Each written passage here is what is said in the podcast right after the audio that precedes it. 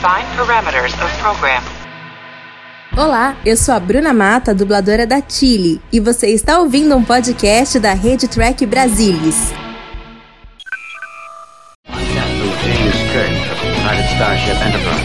I speak from pure logic. Make it so, Nabor. You cannot deny me, Cisco.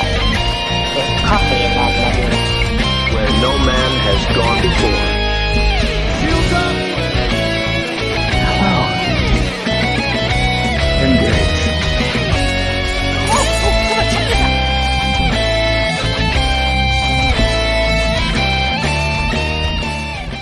Olá, muito boa noite, seja muito bem-vindo a mais uma edição do Trek Brasilis ao vivo. Pois é, desde a semana passada estamos nesse horário, corujão da segunda-feira, todas segundas, 21h30. Estamos entrando ao vivo para discutir o último episódio exibido de Star Trek. nesse caso, vamos falar do quarto episódio da quarta temporada de Star Trek Discovery, All Is Possible, um episódio que traz duas tramas muito diferentes entre si, mas ao mesmo tempo ambas com cara, gosto e cheiro de Star Trek, além de algumas especulações que o episódio traz para o futuro da franquia. Bom, para bater esse papo comigo hoje, estão a bordo a Lúcia Rax.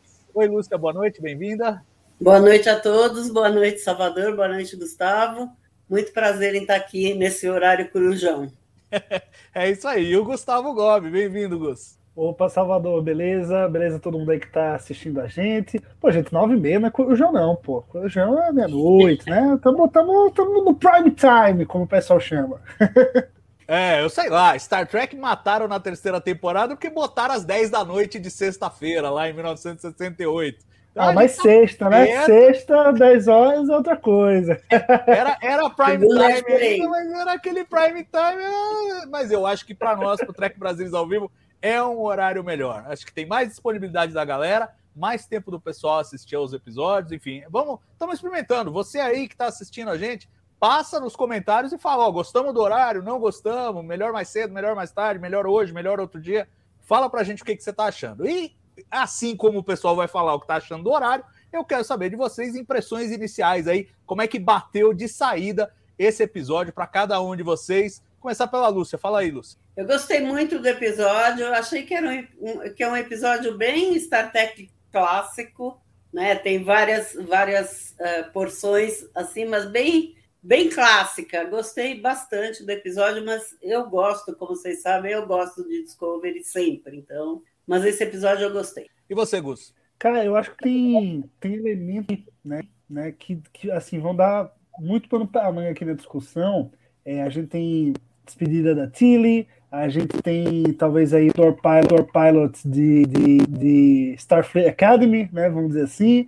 A gente tem, poxa, a Michael a personagem, quando você pensa que ela não tem mais como se desenvolver, ela desenvolve ainda mais, sabe? Eu acho que tem aspectos aí que separadamente, né, cada um seu momento, é, tem uma um índice muito, muito grande dentro da trama Discovery e como você falou para Star Trek também. Então eu achei que assim é, é um, um, episódio que ele é muito relevante no sentido da gente talvez daqui a alguns anos a gente falar, pô, tudo começou ali no quarto episódio da quarta temporada Discovery. Discovery.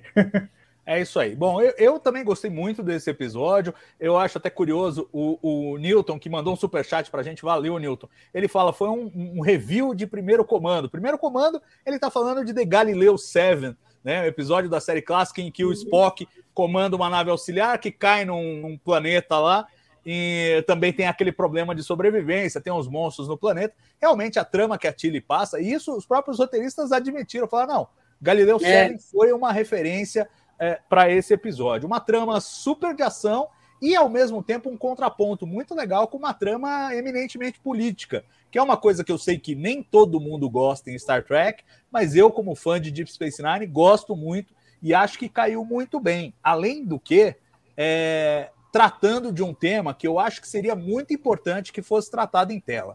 E aí já começo a discutir com vocês, então, é, o que, o que para mim foi uma das duas tramas principais do episódio. Eu acho que é difícil a gente. Tem três tramas, isso acho que ninguém discute, mas é, eu tenho dificuldade de dizer qual é a principal. Se é a da Tilly com os cadetes ou se é a da Michael e do Saru em Nivar. Eu acho que as duas competem por um, uma cabeça, como diria o pessoal do, do Turf.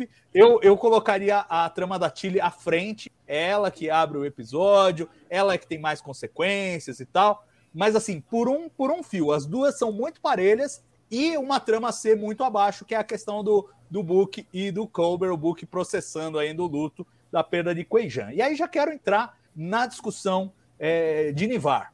Eu acho, pessoal, que foi muito acertado eles escolherem e pararem para fazer um episódio sobre a entrada, a volta de Nivar, antiga Vulcano, à Federação. Eu tinha muito medo que isso acontecesse fora de tela. Tipo, ah, Diário do Capitão, da Estelar, não sei o que, não sei o que lá, Nivar voltou à Federação e agora nós estamos fazendo. Ah, não! Mostra! Não conta. E eles fizeram exatamente isso. Eu achei a trama muito legal e gostei muito de ver o subtexto dessa trama, que é assim, são basicamente dois políticos que não podem ceder para porque as suas bases estão cobrando certas coisas deles e eles precisam de um terceiro de um terceiro elemento para fazer viabilizar. Gustavo Gobi, muita gente talvez não saiba aqui, mas Gustavo Gobi tem um pezinho na política. Ele trabalha com um grupo aí é, suprapartidário, é, ligado à, à, ideologia liberal, etc. E, tal. e eu queria saber do Gustavo Gobi, que vivencia a política mais do que a média da população brasileira, se ele achou esse, esse segmento é, com sustância ou achou uma coisa meio. Enfim, vendeu a história para você ou não, Gu? Cara, eu acho que sim, porque a gente vê ali o, a base do que é a política. E eu acho que Star Trek, a gente está vendo isso lá no século 32 é algo muito mais civil, apesar de ser um momento que eles estão reconstruindo, mas é muito mais civilizado, né? Muito mais é, é, as coisas são muito mais calculadas do que na real. Mas a política, a arte da política é, de uma maneira muito muito nua, nua e crua, eu diria. Então você tem um grupo que tem interesses, você tem um outro grupo que tem outros interesses, eles têm um interesse em comum e eles precisam construir algumas pontes para que eles consigam avançar nesse interesse em comum. A gente tem é, é, querendo uma saída fácil da federação. Ó, a gente entra, mas a gente a qualquer momento a gente quer uma cláusula para dizer que a qualquer momento a gente pode sair. E aí a federação ficou, pá, a gente não lida com os outros assim. Se a gente aceitar vocês desse jeito, vai abrir pretexto para outros aceitar. Então a gente também precisa pensar no nosso. Então, assim, é, é arte do que, do que pelo menos é, ou ao menos deve ser a política. Eu penso de um jeito, você pensa de outro, e a gente tem problema. A gente tem, tem, tem diferentes visões acerca de um problema, mas a gente pode chegar em consensos e colocá-los em prática. E as diferenças a gente deixa para um outro momento. Então, eu acho que aquela reunião em Nivar, a fala é, da presidente, depois da, da presidente da federação também, da própria Michael se colocando como é, um agente ali de convencimento, ela vai convence uma, Saul conversa com outra, e eles vão costurando, né, articulando, para usar um termo mais, mais da política, eles vão articulando essa, essa nova ideia, essa, enfim, o comitê que eles acabam sugerindo no final. Então, assim, você vê a política crua ali, sabe? É, é você é você falar algo que vai agradar um aqui, você falar algo que vai agradar outro ali, e você consegue criar um link, criar uma ponte, e a partir disso você consegue fazer com que é, uma coisa avance. Eu acho que isso aí é, é, assim, se alguém quer uma aula do que, que deveria ser a política, eu acho que essa trama aí da Michael é muito muito exemplar, assim, eu acho que e ela se colocar como essa ponte entre a federação, ela ser da federação e os vulcanos, para ela ter sido criada na cultura vulcana, eu não estava esperando isso chegar. Eu achei que assim, ela teria uma, uma participação pelo fato dela ser a protagonista, né? Então, assim, a gente espera que ela faça alguma coisa né, que salte os olhos, como sempre.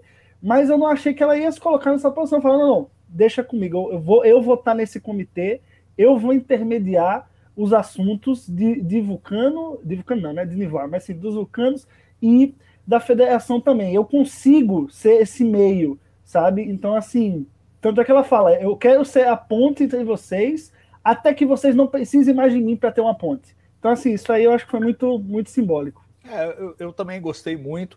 E eu queria perguntar para a Lúcia, porque assim, é uma. Star Trek sempre acaba calcado em, em, coisas da nossa, do nosso dia a dia, em questões sociais, em, em, problemas que estamos enfrentando no momento. A gente sabe que a própria anomalia, a Michelle Paradise, showrunner, já disse que foi inspirada assim de, de, uma, de uma forma muito abstrata na pandemia da Covid. E eu queria perguntar para a Lúcia, vendo esse episódio, eu tive um reflexo imediato de falar, não, eles estão discutindo o Brexit, eles estão discutindo a, as condições para o Brexit, porque teve todo aquele debate da saída do Reino Unido da União Europeia e aquela coisa, vai ter acordo, não vai ter acordo, vai ser um hard Brexit, vai ser, vai ser um soft, vai ser com acordo, sem acordo. Eu tenho a impressão que eles se inspiraram nisso, e basicamente o que a, o que a presidente de Nivar de última hora queria era um artigo que permitisse um hard Brexit. E no final eles falam: não, uhum. peraí, vamos fazer a coisa acordada. Tem esse comitê, se vocês quiserem sair, vocês vão poder sair, mas a gente conversa direitinho e ver como é que faz isso. Você acha que teve essa inspiração de vida real no episódio? Você sentiu isso? Te, te ocorreu na hora?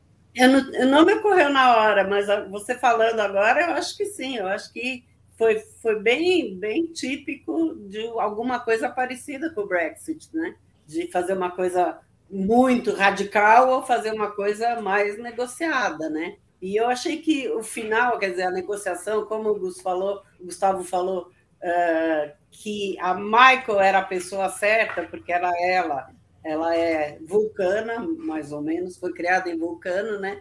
E uh, é, é, claro, capitã da Frota Estelar. Eu acho que acho que tem tudo a ver. Eu acho que talvez eu, não me ocorreu na hora, não, mas você falando, eu acho que tem tudo a ver. É, e eu gosto muito também, para fazer uma trama política bem feita, o que é dito é, precisa ter um, uma conjugação com o que não é dito, mas está nas entrelinhas. E uhum. tem muito nesse, nesses diálogos, a presidente da federação falando para Michael, falando: olha, eu não posso apresentar nada porque eles não podem ceder e eu também não posso ceder, então outra pessoa tem que apresentar, mas sem dizer com todas as linhas. E ao mesmo tempo, Saru e a Michael, uma coisa que eu adorei nesse episódio foi ver a dupla dinâmica, né? A gente é. viu eles muito mais ou em papéis complementares ou em papéis antagônicos, mas a gente ainda não tinha tido um episódio que você vê eles trabalhando como uma dupla. Eu gostei uhum. muito de ver eles trabalhando como uma dupla e eles terem que meio que entender nas entrelinhas, estão querendo. Não, vai lá você, cochicha com a Tirina, enquanto eu cochicho aqui com a, com a Lyra Ralick e a gente acha que o. Lyra Rillick, né? O nome da presidente. E a gente acha que descobre o que, que eles querem da gente, porque nós não estamos aqui à toa. Aquele papo de que o almirante está doente é conversa fiada. doente não colou para ninguém, né? Agora, deixa eu perguntar para vocês: tem alguma coisa mais adorável, mais apaixonante que a Tirina e o Saru flertando? Não, muito fofo. Não muito tem, fofo. né? É demais. Faz tempo, faz tempo que você chipa eles, o Salvador. Mas é, eu acho muito, muito fofo os dois. Ela, ela, assim, ela mandando um chá com sal para ele durante a reunião, fala sério, né? Achei maravilhoso. Não, Ninguém eu... tomando nada, ele recebe um potinho do chá igual. Não, igual e, assim, e assim, o, o, que me impressiona então, é o seguinte: o que, me, o que me impressiona, Gus, é assim, é uma vulcana que é super discreta, né? Aquele, aquele tom muito controlado de emoções, e o Saru que está debaixo de um quilo de borracha na cara dele. E ao mesmo tempo, eles conseguem, os dois, Tara Roslin e Doug Jones, conseguem transmitir exatamente o que está rolando entre os personagens. Era uma coisa que era discretinha na terceira temporada, subiu um degrau Sim. nesse episódio, e toda vez eu dava risada. E não é aquela da risada de você achar ruim, de você achar ridículo, mas não, é de cumplicidade, de falar, ah, tô entendendo isso aqui. O que você achou, Gus? Cara, eu achei assim, é, é super sutil, né? É, acho que a gente nota e fica, e fica do mesmo jeito que a Michael ali. A gente consegue se colocar muito na posição dela. Ela dá uma olhada assim, na primeira vez, né? Acha meio, né? Poxa, um agrado muito, um agrado muito agrado, né? E aí depois, quando ela chama ele para tomar tomar um chá, né? No final, é, a cara da Michael daí, porra, a pessoa ri só porque ela, ela tá junto da Michael entendendo o que, que tá rolando ali. É, não sei se isso vai ter algum futuro, não sei se é só para dar uma aprofundada mesmo do personagem do Saru, mostrar. Enfim, é um cara que tá se reencontrando. ele a Tilly até pergunta, acho que é a Tilly que pergunta no episódio, é, como é que foi voltar para casa, para o planeta dele e tal. É, então assim, é um cara que ele tá vendo, ele tá se encontrando nesse novo mundo, ele tá gostando disso e ele tá se permitindo, né? Então, então eu acho que, que é, mesmo que esse relacionamento, vamos dizer assim, ele não tenha um futuro, isso não seja explorado, né? Seja só um lance é algo pra, que mostra que o Saul ele está se permitindo mais, ele está gostando mais de estar tá fazendo o que ele está fazendo, vivendo a vida dele ali no, no século 32. É, pois é. Não, e eu acho, eu acho um casalzinho super fofo. E desconfio que quando, quando é, a coisa começou na terceira temporada, foi uma coisa que os atores introduziram em cena, que não estava no roteiro, e que eles meio que jogaram aquele lance e agora tem uma galera já chipando Saru e Irina. A Lúcia já falou que tá nesse grupo. Você tá nesse grupo também, Gozo? Eu tô nesse grupo. Cara, eu gostei. Eu achei legal a dinâmica dos dois ali. É... Assim, achei interessante. Não tava esperando mesmo. Achei interessante. É... acho que é legal o Saru ter um interesse romântico, né? A gente vê muito a Michael durante a série e vê muito pouco isso do, do Saru tem hora pra tudo, né? Acho que pode. É uma hora é oportuna, assim, pra ele. Acho legal. Ele, ele tem uma coisa meio. O personagem dele tem uma coisa meio, meio vulcana, assim, né? Apesar de não ser, mas ele tem uns traços, ele tem um jeito de falar, ele tem uma polidez, assim, meio vulcana. Então acho que é por isso que eles se dão bem. É, verdade. Ainda mais nessa quarta temporada que ele virou o velhinho sábio a bordo da, da Discovery, né? Parece que ele envelheceu 50 anos nos meses que passou lá é, em Kaminar e agora ele é uma espécie de velhinho sábio lá da tripulação. Mas eu gostei muito de ver a dinâmica da dupla. Agora vamos saltar para outra história, que talvez seja por uma, já disse, por uma cabeça a mais importante, que é a da academia. E de uma. De uma... Bom, primeiro eu quero perguntar para vocês da, da trama em si. Que é assim, ela é super simples, nave cai no planeta, é, tripulantes precisam ser resgatados, monstro tenta comer tripulantes, eles precisam trabalhar juntos para conseguir serem resgatados. A primeira coisa que eu tenho para perguntar para vocês é o seguinte: funcionou do ponto de vista da criatividade ou vocês acharam que foi clichê demais? Porque é um clichê. A gente falou aqui do Galileu 7, realmente é uma história que a gente já viu antes algumas vezes. Isso causou uma certa frustração ou não? A história rolou bem para vocês, Lúcia? Eu achei um pouco clichê mesmo. Uh, especialmente aquela hora que ela faz uma cordinha para puxar a díria do gelo, né? Ai, vamos todos uh, puxar a, o, a díria do gelo. Uh, e eu acho que é, é, achei bem clichê, assim, mas eu gostei. Eu acho que é, válido. É uma série clássica melhorada com os efeitos especiais aquele monstro que eles chamam de água-viva, para mim era um lagostão elétrico, mas enfim. Uh, uh, tem algumas coisas que eu não gostei, que eu achei até cérebro do Spock, depois eu vou falar, mas uh, eu não achei ruim a cena, eu achei, achei, que, achei válido. Tá certo, é, o Castanho até comentou esse negócio de puxar a Dira no gelo, ele achou que iam quebrar as pernas da Dira, ou melhor, é, não, não eu achei, achei ridículo. Quer dizer, daí ela, ela pega o kit, liga tudo, que chama os monstros para atacarem. Quer dizer, tem algumas coisas meio inconsistentes, mas uh, acho que vale. Acho que os efeitos especiais são muito bonitos. É, vamos falar um pouco das inconsistências mais tarde, mas eu queria perguntar para o uhum. Gus antes se nesse aspecto dos clichês ele achou que os personagens também é, soaram meio clichês, não os regulares, não, não a Dira e Tilly, que eu acho que estão bem colocados ali, mas os cadetes, né? Tem três cadetes ali, uma humana, um Telarita, um Orion. O que, que você achou do trabalho feito com esses com esses moleques aí? Funcionou para você ou foi mais um daquele, ah, precisamos botar eles para brigar mesmo para depois resolver? É, eu, eu, acho que assim, assim, o que me interessou mais foram o, o, o, foi o Orion ali, né? Ele que, pô, do, do núcleo jovem, ele é o mais interessante. Ele é um personagem que passa o episódio todo levando porrada do outro, porque o outro julga, né, vê a cor da pele, julga a, pela cor da pele, e a, já ia toda uma associação do cara com a, a, corrente esmeralda, né? Para no final a gente descobrir que o cara era filho de um ativista que estava lutando contra esmeralda, né? Então, assim, é, eu acho que desses. Claro, são personagens que foram pouquíssimo explorados, É, a gente só sabe o nome deles lá pro meio do episódio, porque literalmente a Tilly fala: Não, não, a gente não perguntou, vamos, vai todo mundo, os amiguinhos, todo mundo, segura a mão de todo mundo, vamos lá, cada um vai falar o nome agora, vamos lá. Né? Então, assim, a gente só descobre o nome deles por causa disso. É, então, assim, eu, eu acho que são, são, meio genéricos. Vai? Eu gostei do, do, do, lance do, do Orion ali, porque, enfim, debate sobre debate sobre racismo e tal, preconceito, mas são personagens genéricos. Esse segmento ele é muito mais sobre a Tilly do que sobre qualquer outra coisa. Não tem nada. Ah, a Dina fica presa. Tá, mas isso não, não, não empurra em nada a personagem dela. Eu achei, achei até que em algum momento algo ia acontecer que ia fazer ela refletir sobre o Grey de algum jeito. Mas não, não, ela tá ali, ela é uma, uma peça ali, podia ser um outro um outro cadetezinho ali que, que não fosse da, da Discovery e funcionaria. É muito mais sobre a Tilly, é sobre a Tilly uh, sair de uma, de uma posição, sair de uma nave que ela está numa posição inferior e ela ir para uma missão em que ela tem o um comando. E quando ela tem um comando, a responsabilidade é dela, né? Tanto é que ela, ela, ela que se coloca em risco lá para conseguir captar o sinal e tudo mais.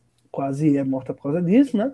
É, então, assim, elas colocam pela primeira vez como uma comandante, né? Como uma capitã, vamos dizer assim. E de verdade, né? Então, assim, não no universo espelho, né? No universo espelho é outra história. Mas, e eu acho, cara, o, o mais maluco disso é que quando a gente, quando ela completa o arco, ela completa a missão, quando a gente vê, pô, agora a Tilly tá, pô, lapidada, sabe? Redondinha, tá muito legal onde a personagem, o quanto que essa personagem evoluiu aqui nesse episódio. Aí a série faz o quê? Ela vai embora. Aí eu fiquei Falei, pô, agora, sabe? sabe é, é tipo a Michael agora no, no começo da, da, dessa temporada agora. Você vê que a Michael tá, pô, lapidada, redondinha o personagem, pronta para qualquer coisa. É o que acontece com ele nesse episódio. Mas aí a gente não vai ter. Quer dizer, eu ia falar que a gente não ia ter mais Tilly, mas segundo a atriz, ela ainda vai volta até o fim da temporada. É bom lembrar disso. Mas, pô, todo esse segmento foi tudo sobre ela. Eu, eu, eu não tinha um, um apego assim tão grande pela personagem. Criei esse apego, sabe? É, foi o famoso agora vai, vai, vai, não foi.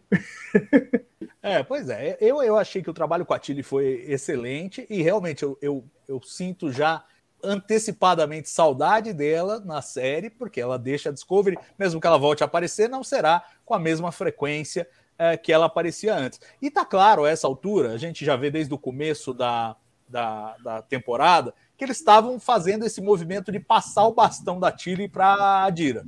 A Dira começa a se apresentar como a, aquele, aquele personagem que tem dificuldades sociais, que não, não se enquadra muito bem no ambiente em que ela está, em que ele está. É, eu sempre preciso me corrigir, é um, é um, reflexo. Um dia eu vou aprender, calma. É, é e, e a Tilly, ao mesmo tempo, é um personagem que nasceu desse jeito e que agora sai de uma posição de ser a, a mentorada, nem sei se existe essa palavra, para ser a mentora, uhum. né? Então, tipo, ela tinha a Michael como mentora dela e agora ela vai ser a mentora da galerinha toda na, na academia que tá lá batendo cabeça, porque não, não existe essencialmente tradição de academia. A academia foi refundada agora é, com a resolução da coisa do delete e tal, não sei o que mais. Minha pergunta para vocês é a seguinte: eu acho que eu me sinto a essa altura como muitos fãs da JoJo devem ter se sentido quando ela saiu da série, que é tipo, agora precisa sair esse spin-off, porque senão o personagem foi embora e acabou. Com a Tilly é a mesma coisa. Já se fala há algum tempo, o Kurtzman no Star Trek Day falou de uma série da academia e eu acho assim, nunca houve um piloto de Porta dos Fundos tão claro nessa nova era de Star Trek quanto este aí. É, é uhum. basicamente um episódio da série da academia dentro de Discovery. Vocês acham isso também? E queria perguntar para vocês qual vocês acham que é a chance de não ter essa série depois de tudo esse conjunto de evidências. Lúcia, vai ter Academia da Frota Estelar ou não ah, vai? vai ter, eu acho que vai ter. O Kurtzman falou, para mim tá falado, né? Ele falou isso, ele citou especificamente a série da academia no Star Trek Day. Então, para mim, vai ter. Acho que a Tilly vai participar. Eu acho que vai demorar um pouco, não vai ser agora. Eu acho que talvez quando o Discovery acabar, ou quando Picard acabar, mas uh, que vai ter, vai. Eu, acho, eu tenho grandes esperanças. Acho que vai. Acho que vai, vai funcionar. A Tilly perdeu um emprego, Gus, ou ganhou um aumento de salário num outro programa com um grau de estrelato mais Professora nunca ganhei aumento de salário, pode esquecer. Não. Nananina, não. Muito bom. Mas ó, eu, pô, você falou aí, você traduziu ao pé da letra um termo, né? Falou piloto de Porta dos Fundos, eu já estava imaginando o Porchat com a o uniforme da frota. Aliás, um Mas- parênteses especial de Natal do Porta dos Fundos estará no Paramount Plus esse ano. No Paramount Plus, é, o né? subestimo do Paramount Plus, vai pra lá, olha só. Bom, mas, cara, eu, acho que assim, a série da, da Academia da Frota é algo, é algo que pode funcionar muito melhor do que ah, na série da sessão, porque pô, você, pô, você seguir a, a jornada ali de personagens novos, adolescentes, né, jovens adultos, eu acho que conversa muito melhor com o público de Discovery do que um spin-off da sessão 31, sabe? A personagem da Jojo, ela é legal, mas ela não desperta é, no fã de Discovery o que o fã de Discovery sente quando vê Star Trek Discovery. É, é, é, tem que, você tem que seguir uma aventura muito mais.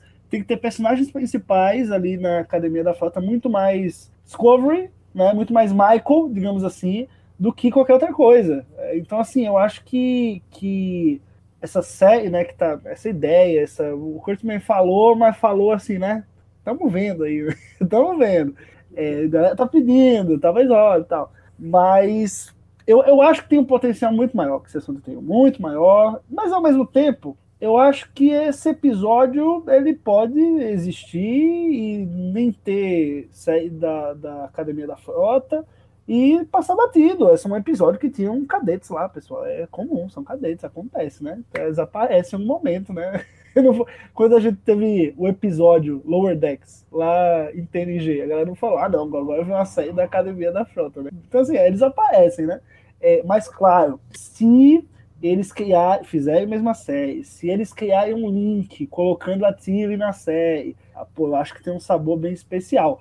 Mas aí eu, eu, eu- reforço a minha, a minha crítica. Eu sinto que isso deveria ter acontecido, talvez um pouco mais pro final da temporada, para a gente ver um pouco mais dessa Tilly, mais badass, vamos dizer assim, mais preparada, até para a gente criar um apreço maior pela personagem e o peso da personagem tá em outra série ser muito maior, entendeu? Eu não vou dizer que vai ser um, um Picard em DS9, né? Isso aí é um, é um peso muito grande. Mas assim, pô, você tem uma personagem que ganha um apreço maior dos fãs, e aí realmente, né, quando ela aparecer na outra série, vai ser, poxa, a Tilly lá e tal, não vai ser tipo, ah, é legal, a Tilly aparece, sabe? Então eu. eu ah, o- o- o- tem link, tem como fazer, pode ter sido mesmo um backdoor pilot, mais um em, em Discovery, essa grande máquina de spin-offs. É, mas a coisa não tem, não foi assim, tipo, agora tem que ter, sabe? A Jojo, eu acho que pô, foi, foi um episódio duplo, que voltou pro espelho, que envolveu o Guardião da Eternidade. Foi um negócio puta complexo, assim, pra, conseguir se livrar dela, né? É, esse não, esse foi um episódiozinho redondinho e tal. A personagem já vinha com as duvidazinhas, mas não era nada que tomava grande proporção na, na série, né? É, então, assim, eu torço pra que ter, eu gosto dessa de, de existir uma série da Academia da Frota, acompanhar cadetes nesse momento do universo de Star Trek. Eu acho que, que é muito oportuno. Eu acho que, que, ao mesmo tempo que os cadetes vão estar aprendendo, a federação ainda está aprendendo, né? reaprendendo. Então eu acho que combina bem assim o mundo que a gente vive. Enfim, eu acho que seria muito legal. Fico na torcida, mas por enquanto é só torcida, né? Se isso rolar, vai ser 2024. É, eu eu acho que vai funcionar muito melhor no século 32 do que o que a gente imaginava antes. Ah, vamos pôr o Kirk e sei lá quem na, na, na academia da frota, o Kirk jovem ou o Picard jovem. Né, Nesse século 32, acho que vai funcionar muito melhor, porque está começando uma coisa nova. É, não, eu, eu acho assim, em termos de setting, é muito melhor fazer aí, porque você tem terreno livre, E você tem uma Discovery que, bem ou mal, tá indo para a quinta temporada, se for renovada para a quinta temporada, e tem, digamos, a pista, a pista de decolagem ali tá terminando, e eles precisam de mais pista no século 32. Então, criar um spin-off no século 32 seria muito oportuno e se encaixa muito bem. E o que eu gostei nesse episódio, eu acho que ele tem a virtude de piloto mesmo, é porque ele já aborda os temas que eu acho que uma série da academia teria de abordar para conversar com o público jovem mesmo que são essas uhum. coisas de, de comunicação, é, de entendimento. Uma, que a gente está vivendo uma época agora no século XXI social, que a gente fala, né? é, exato, a gente fala muito por WhatsApp, não sei o quê, mas tem uma dificuldade social associada, que é ninguém está acostumado a conviver com os outros mais. E eu acho que a série poderia falar muito profundamente com uma galera jovem e com essa com essa dinâmica sabor J.J. Abrams que a gente viu nesse episódio também, que eu, eu, eu gosto. Eu acho que assim, tudo tem o seu lugar e a sua hora, né? Mas é, uma aventura assim, com essa pegada, eu acho que é tudo que a série clássica queria fazer nos anos 60 e não tinha dinheiro e recursos para fazer. Mas se Isso. desse para fazer o um monstro, você pega, por exemplo, o Galileu 7. Vamos citar Galileu 7. Os caras fizeram um monstro lá que no final eles cortaram as cenas do monstro, porque ficou muito mal feito. Então, tipo, você vê que os caras queriam fazer e não tinham os recursos. Agora tem os recursos e dá para fazer um negócio super espetacular. O, o João Edo estava, inclusive, comentando do RA Wall, né? O, o, o, cenário virtual lá 3D, mas esse episódio, os caras foram em locação. É uma, é uma mina é, no, no, no, Canadá, pega um inverninho ali no Canadá, ela fica branquinha daquele jeito lá, e aí eles filmaram e, e foi em locação essa filmagem, não foi com o Airway. É, a AR Wall. É difícil falar AR Wall. Mas enfim.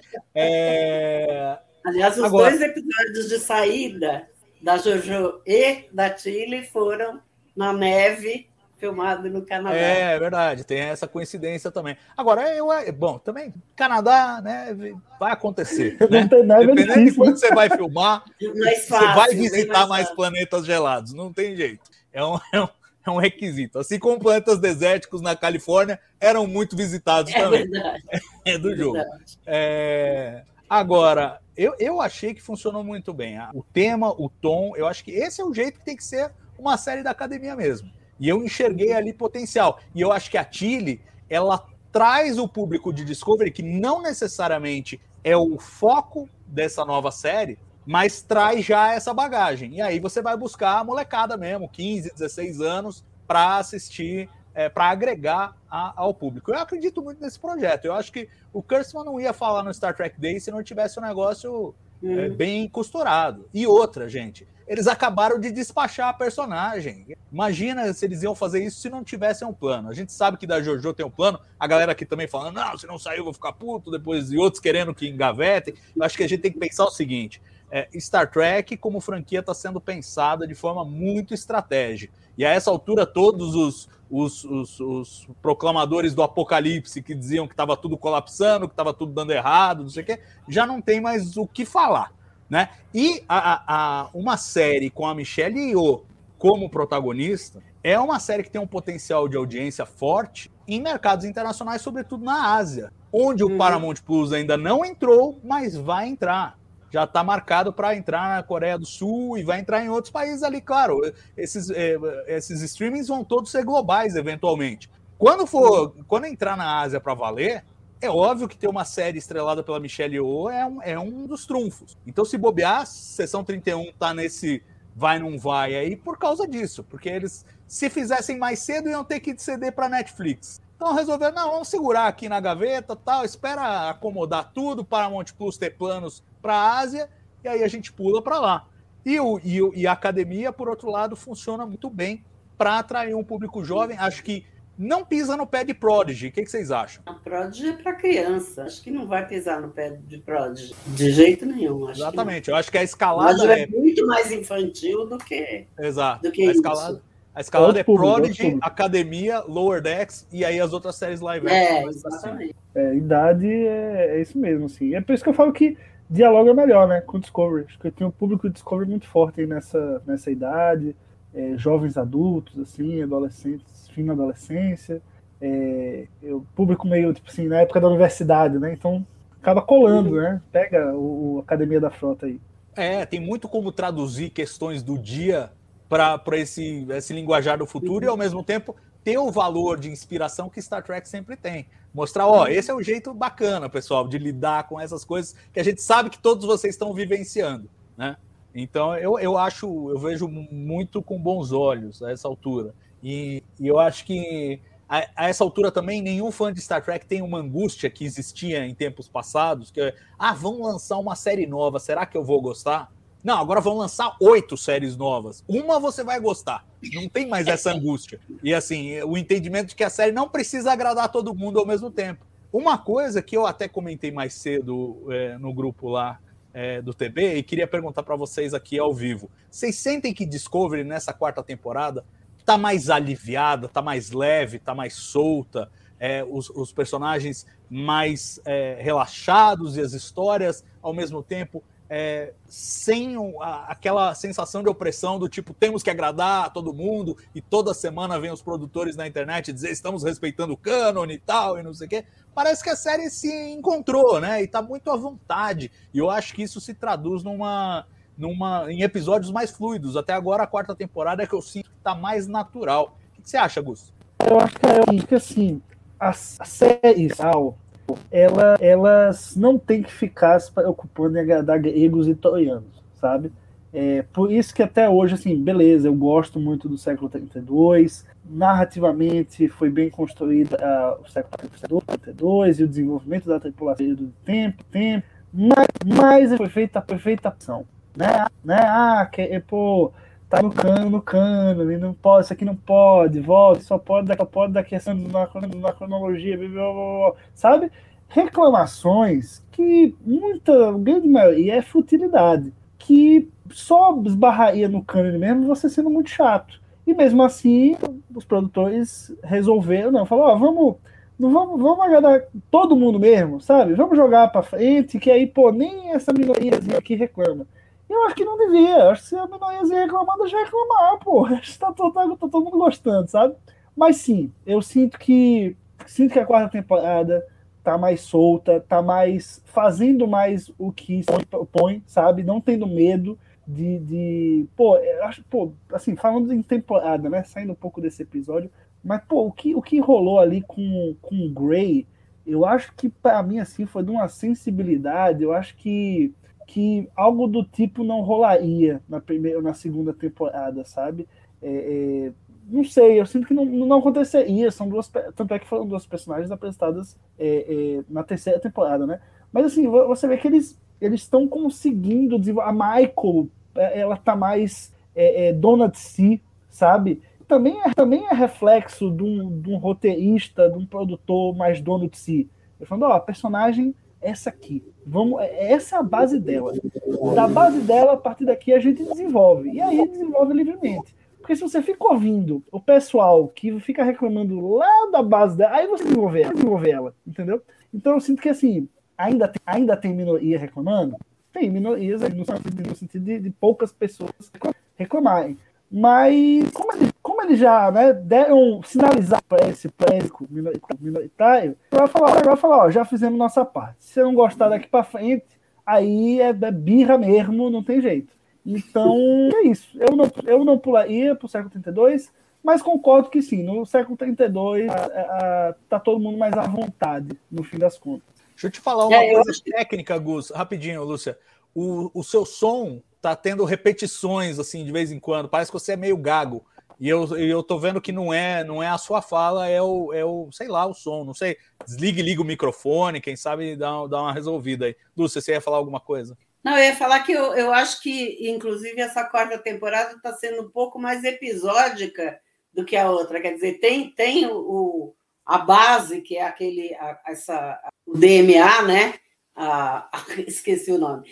Enfim, e, mas é, vai ser cada dia num planeta, pelo menos o que a gente já viu do episódio é, seguinte, que já está com as fotos publicadas no TB, é, vai ser uma coisa mais episódio, que eles vão lá para salvar alguém, um planeta da, da anomalia. Mas, sempre tem esse pano de fundo, mas é, é, é tá sendo uma coisa mais episódica. É, e no espírito do que, que é você bom, falou, É, no espírito que você falou, queria comentar esse comentário aqui do, do Michael Arcanjo. É, achei bacana. Porém, para onde vamos no, no próximo episódio, episódio 5? Não senti uma vontade de assistir o próximo. Isso pode ser ruim por conta da audiência. Eu acho que é justamente o Michael representa aí, ou a Michael, não sei, representa aí é, o, o, aquele, aquele espectador que já está tão acostumado com o formato serializado, moderno, que ele sente até uma certa frustração que não houve um cliffhanger para o próximo episódio. Não teve mesmo. Acabou, a, a Tilly foi embora, a Discovery ficou em Nivar e acabou o episódio.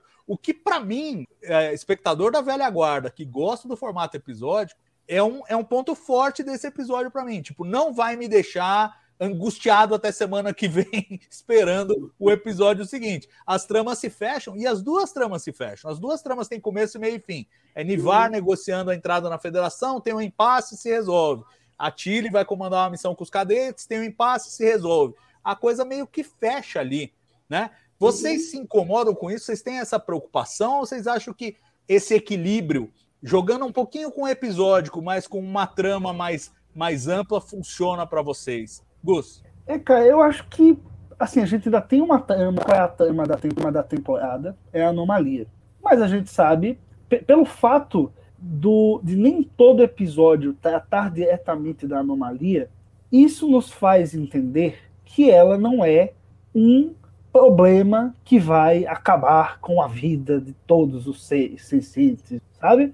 Série, série, o próprio compasso da série se tranquiliza, fala, o problema existe, um planeta se foi. A gente ainda não entendeu muito bem, estamos trabalhando, mas por enquanto né, nada pior aconteceu. Então, assim, eu, eu, acho que, que o ritmo da série traz essa tranquilidade é, para não ocorrer o mesmo erro que aconteceu na temporada anterior, né? De ter uma questão que, porra, vai os confins do universo, vai tudo acabar, precisamos salvar todo mundo, sabe? Não precisa, essas escalas não precisam ser tão grandiosas toda a temporada. É, então eu acho que é importante, tá, tá sendo importante a anomalia está sendo tratada de pouquinho em pouquinho, justamente para dar essa sensação, para dar um escopo menor, apesar da gente saber da, da importância da Discovery na nessa estelar agora do século 82, a gente saber da importância da Michael, enfim, dos personagens, mas é, é um, é um problema que ele tá. É um dos problemas que estão sendo enfrentados. Então eu acho que, que os episódios, os episódios serem mais episódicos, eles dão, dão bem essa noção. Eu acho que é muito bom, porque, pô, cara, Book e o, o, o, o Colbert, a relação dos dois, pô, a gente vê eles conversando e aprofunda. O Stamets e o Book também, você vê uma aproximação maior. Então, assim, abre espaço, não ficar falando da anomalia toda hora, criando um desespero, não, precisamos resolver, precisamos resolver, ah, encontrei uma coisa nova desse episódio, uma coisa nova desse outro vamos não, vamos respirar um pouco, vamos desenvolver os personagens. Beleza, tá ali é, perifericamente o problema do Booker tem a ver com a anomalia, certo? Mas não, não tá falando da anomalia. Então eu acho que é muito saudável isso pra série. Eu tô, tô gostando muito. É, eu, eu também gosto. Queria saber da eu Lúcia e aí, já pegando o gancho no Gus, falando dessa terceira trama, que é o Book, que vai lá fazer terapia com o Colbert e vai desenhar a mandala com matéria programável, tem uma frustração e no final encontra um caminho, que eu acho que é, obviamente, é, esse arco todo do book, pensando que a temporada foi inspirada pela pandemia, tá falando do luto que tanta gente viveu nesse, nesses dois anos que passaram e tal. Por um lado, eu super entendo. Por outro lado, e aí quero jogar essa bola para vocês, não tá muito martelado. Eu achei que se tem uma coisa que tá sobrando nesse episódio, é assim, é o Book e o Colbert picotados. Até podia ter, mas podia ser uma cena só, ou duas. Não precisava ter três sequências com eles. E eu, eu, eu acho que, não sei, eu, eu senti que estava sobrando. Eu, eu, eu ficaria sem. E eu acho que às vezes tem esse reflexo dos roteiristas, ah, temos que envolver todo mundo. E eu acho que eles já estão melhorando nesse aspecto. Por exemplo, Stamets. Não tem Stamets nesse episódio. Tem assim, no, no diário da Michael falando, ah, o Stamets está lá arrancando os cabelos. Pronto. É só isso. E o, e o, Gray também aparece super pouquinho. Ele tem uma cena com a Dira e depois sai e acabou. Foi isso. Eu acho que você acaba explorando melhor os personagens se você dá mais tempo para uns e deixa outros. Não, esses vão ficar na reserva, vem no episódio seguinte. Não tem pressa, não tem problema.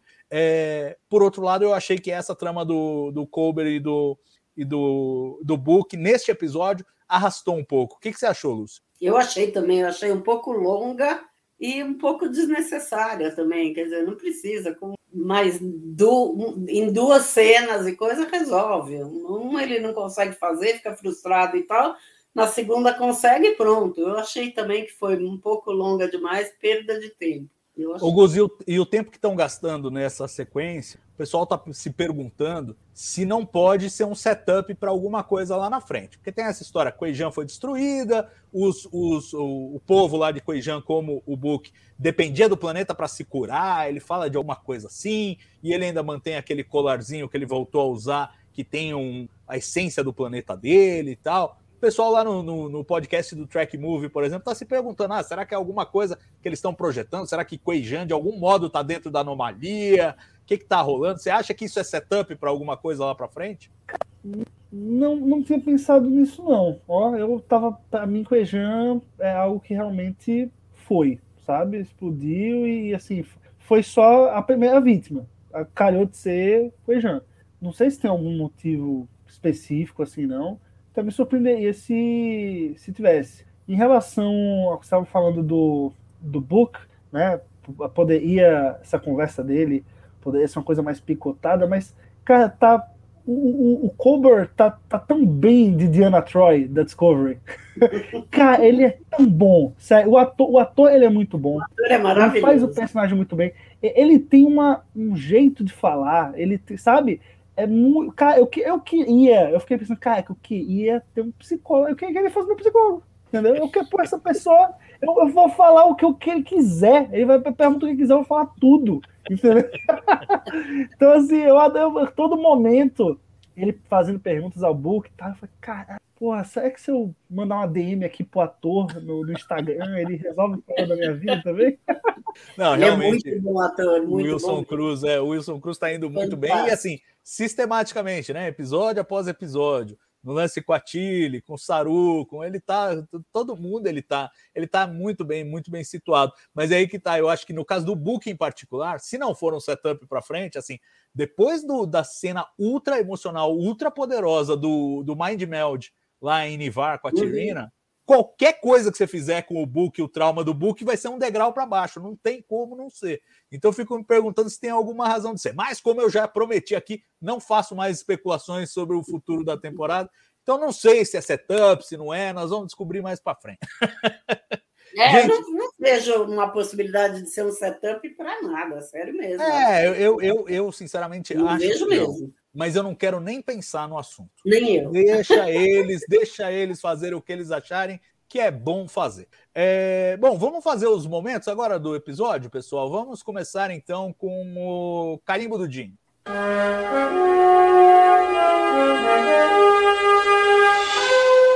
Produção espertíssima, já entrou a vinheta. Vai, Gustavo, carimbo do Dini, tem?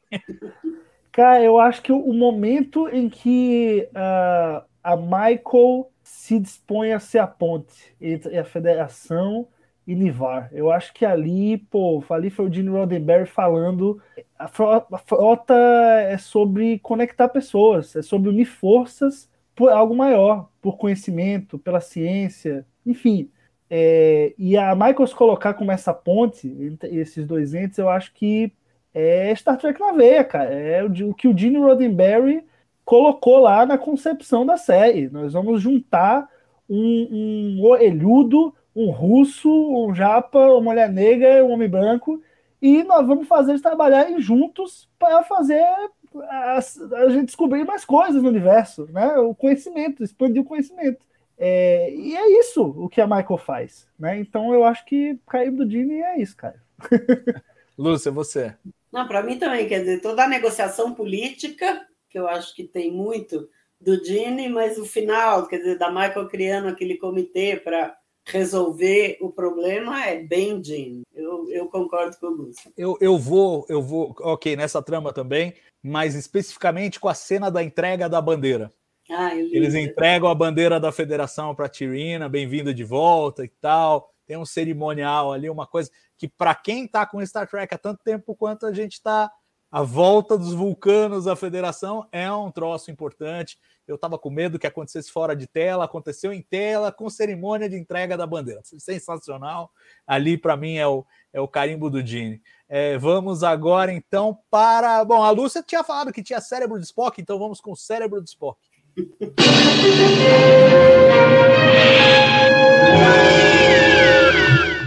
Vai lá, Lúcia. Eu achei que tinha. Eu achei dois cérebros de Spock. Primeiro, os cadetes estavam há quatro meses, cinco meses na academia, tinha uns 16 cadetes, mais ou menos, na academia, e ninguém se conhecia, acho que não sabiam nem o nome um do outro. achei um pouco, um pouco furado demais. A Tilly vai apresentar, todo mundo quer se apresentar. Achei muito cérebro de Spock. E o segundo, depois que salvam a, a Dira, eles resolvem, em vez de fugir do raio da lagosta elétrica, fica lá conversando, explicando que ele era da, da sabe? Para mim não, não rolou ficar explicando que ele era ele era da, ele era contra o, a cadeia esmeralda e assim por diante e, o, e o, a lagosta elétrica avançando e eles parados lá discutindo. Achei sobe no morro e depois discute isso. Então, achei esses dois bem cérebro de Spock. E você, Gus? Cara, o meu momento de cérebro de Spock foi quando um dos tripulantes morre, né? Na, na, naquela sessão ali da, da Tilly. E tem cadete que acha que é simulação o que tá acontecendo.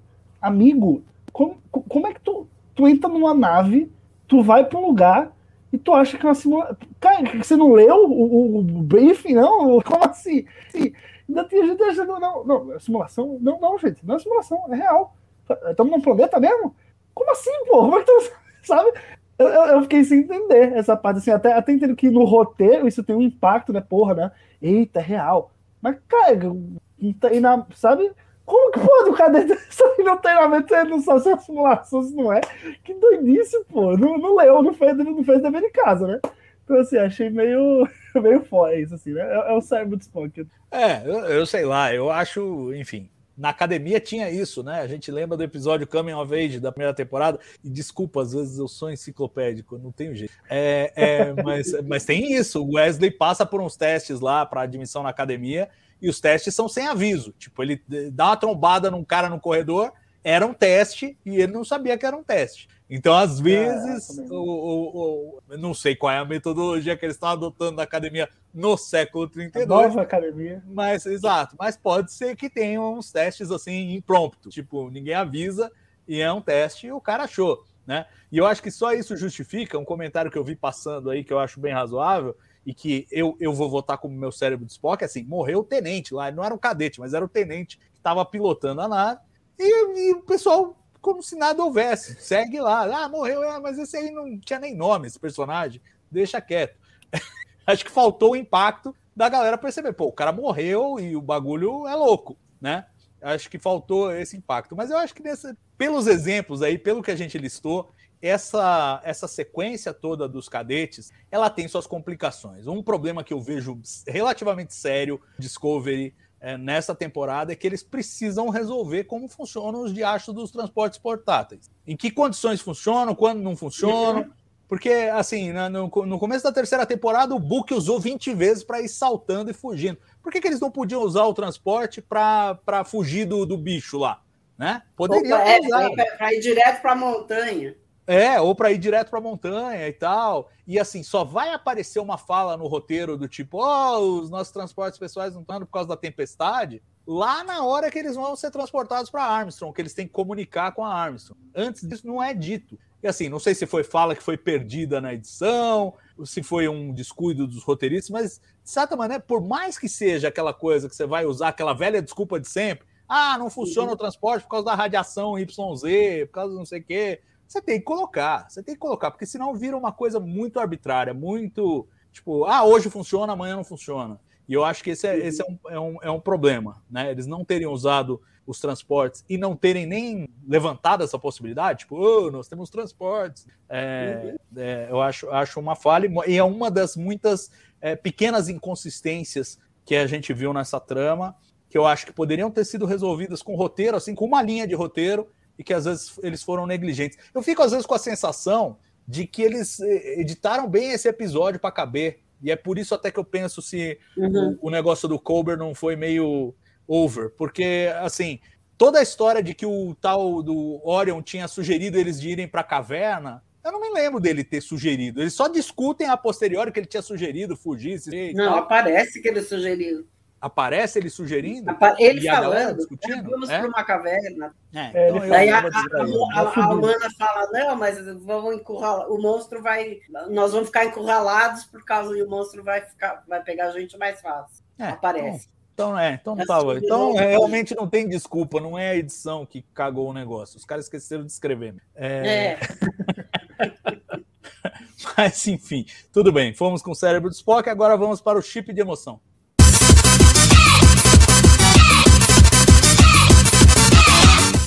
Para mim foi a despedida da Tilly. Ah, meu Deus do céu. A hora que ela começou a abraçar todo mundo, já estou eu chorando, né? Não preciso de muito para chorar, mas eu sou que nem a Michael, choro qualquer coisa. Então, para mim, essa despedida foi. A conversa dela com a Michael foi muito boa, mas a- ela Esse abraçando, é ela abraçando os, os outros para se despedir, para mim, e mais aquela cena da Dira olhando pela janela, nossa, para mim foi bem emocionante. É, Pra não, mim é, foi a acho- conversa ali. Dela com a Michael, ela falando, relembrando coisas da, lá da primeira temporada, quando É, a Michael chega na nave, né? Eu, aí foi, foi de, pô, você meio que tem um vislumbre, né, de toda a jornada, de tanto, todo, Uhum. três, tem- quatro temporadas agora.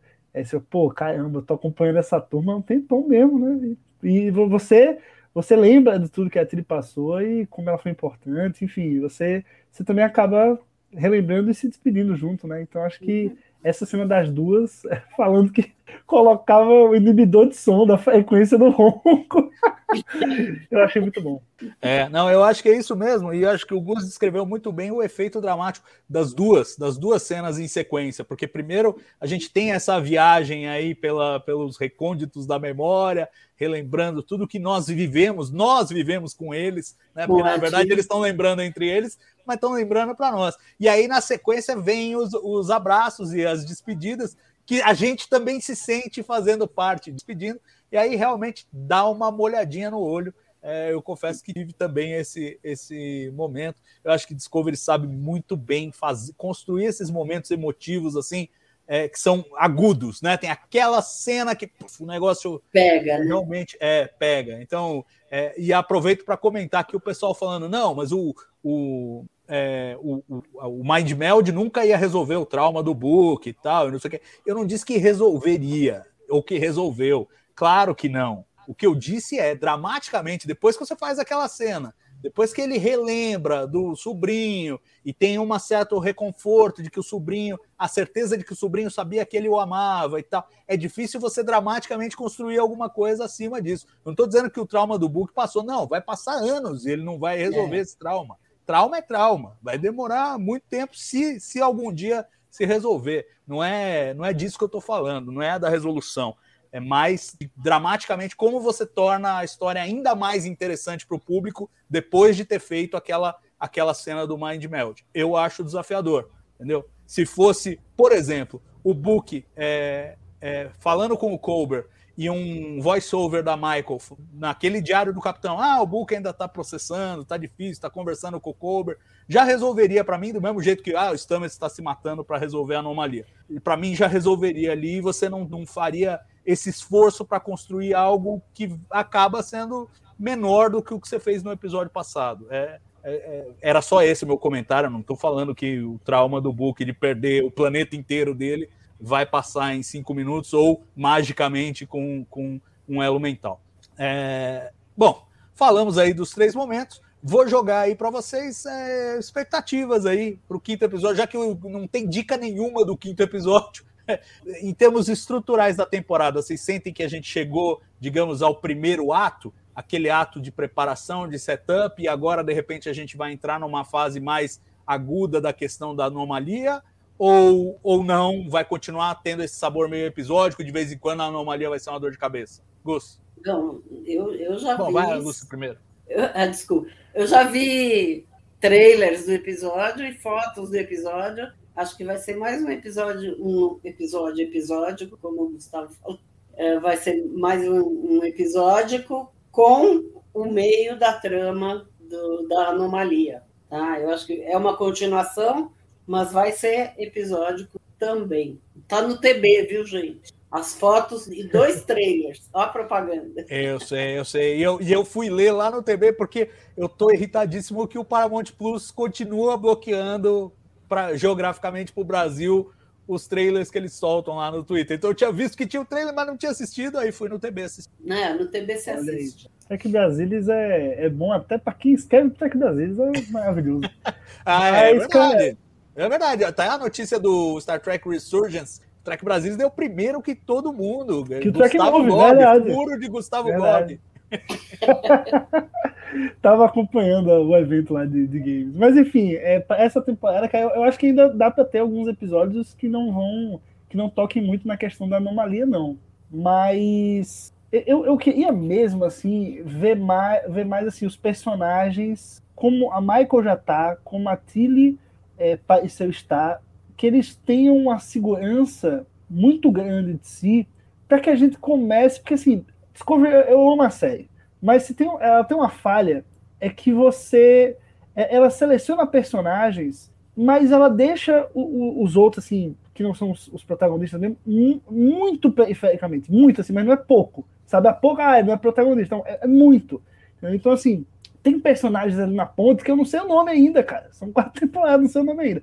Então, assim, eu acho que se essa temporada ela tá mais solta, ela tá se deixando mais ter, mostrar essas relações interpessoais, vamos também explorar os outros personagens, vamos criar esses links, vamos fazer o espectador ter um apreço por eles, não só ser ah, aquele cara ali que tá na ponte, ah, sei quem é o Reese, assim, sabe? Ah, tá, sei.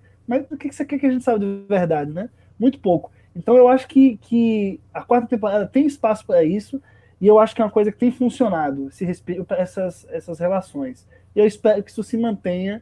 É, a gente não precisa correr com essa questão da anomalia, não. Então é essa minha, essa minha expectativa. Tá certo, tá certo. E eu espero só que seja um bom episódio, porque eu não especulo mais sobre histórias e caminhos de serialização. Depois eu fico muito apaixonado pelas minhas próprias ideias e o resultado é frustração. Então, já aprendi, já foram algumas temporadas de Star Trek serializado e agora eu quero curtir o que, que os roteiristas vão vão me oferecer. Speculation free. É, eu, eu, eu, gosto disso que o Gustavo falou. Eu acho que explorar melhor os personagens é importante. Embora eu, eu ache que é, ninguém entendeu direito qual é a desses caras da ponte. Eles são, eles são os caras da, da ponte da série clássica. Tinha um monte de gente que a gente era figurante, era personagem que aparecia duas, três vezes, era.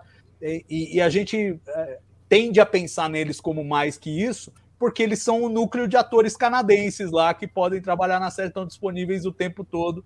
E, e, o pessoal recruta lá mesmo. Eu não sei se, por exemplo, o, o Reese, eles meio que já.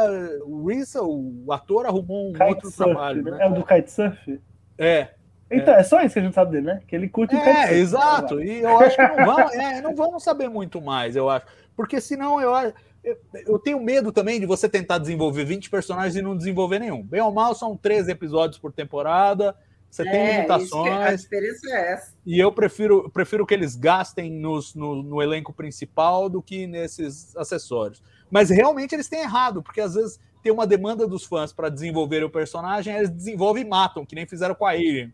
Né? Ah, vamos desenvolver. Manda embora, né? Com Naquela dia mesmo, puf. É, então, assim, às vezes, é, se você gosta deles, torce para não desenvolver, porque se desenvolverem, perigo matarem.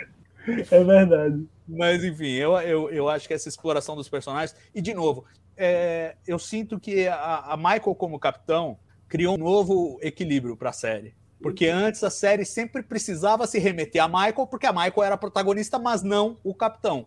Agora ela é a capitão, então já existe uma, uma, um conforto maior de falar: não, vamos centrar na Tilly, isso aqui, a Michael não precisa participar desse negócio. Como aconteceu é, é no, no, episódio anterior, a coisa do, do deles perseguirem a freira lá. E a Michael, ela tem um papel ali, mas ela não, ela não é o foco emocional do, da história. E eu acho que isso é uma coisa que eles não conseguiam fazer, porque tinham que voltar sempre ao protagonismo dela enquanto ela não era uhum. capitão, e agora ela sendo a capitão, fica muito mais simples. O formato me parece muito mais convencional. E se é convencional, não, não é à toa, é porque funciona.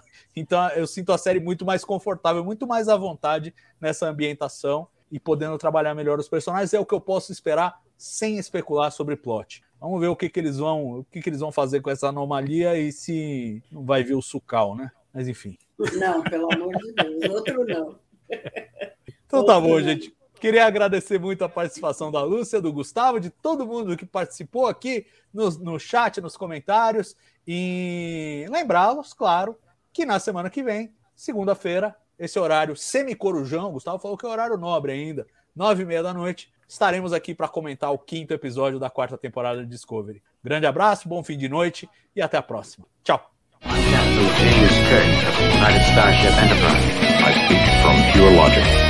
make it so, number one. You cannot deny Francisco. There's coffee in that menu. Where no man has gone before.